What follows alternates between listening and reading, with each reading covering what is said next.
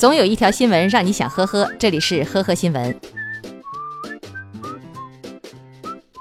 早前，江苏南通男子楚某为了装修省钱，竟然十一次溜进别人家的装修屋进行盗窃。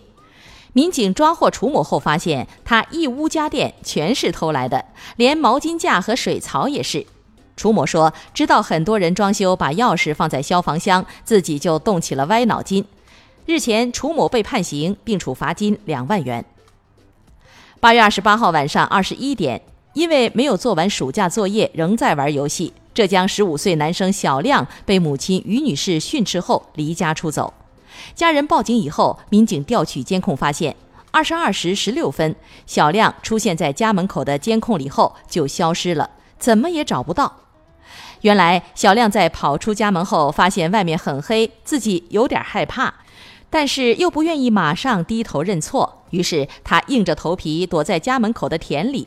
当他看见有一群人出来找他的时候，他更加不敢现身了。过了一会儿，他趁大家没注意，自己又偷偷地跑回了家。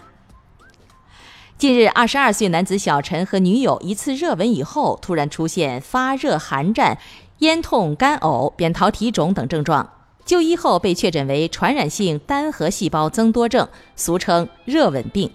医生表示，热吻病的传染源是 EB 病毒携带者和患病者，主要通过唾液传播，多见于青少年。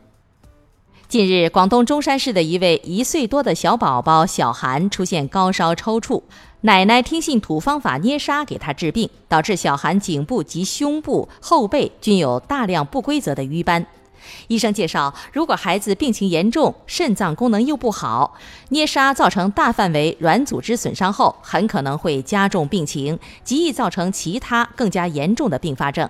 好在小韩身上的淤伤很快就治好了。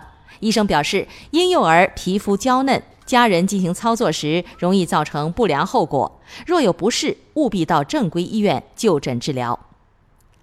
八月二十四号，辽宁辽阳的一辆绿色皮卡车遇到前方交警检查，驾驶人突然停车，然后竟然丢下车上的儿子，拔腿就跑。交警询问孩子，孩子表示爸爸没有酒驾，但是没有驾驶证。由于担心孩子一个人不安全，交警将孩子送回了家。经确认，逃跑男子目前已投案自首并深刻反省。感谢收听今天的呵呵新闻，明天再见。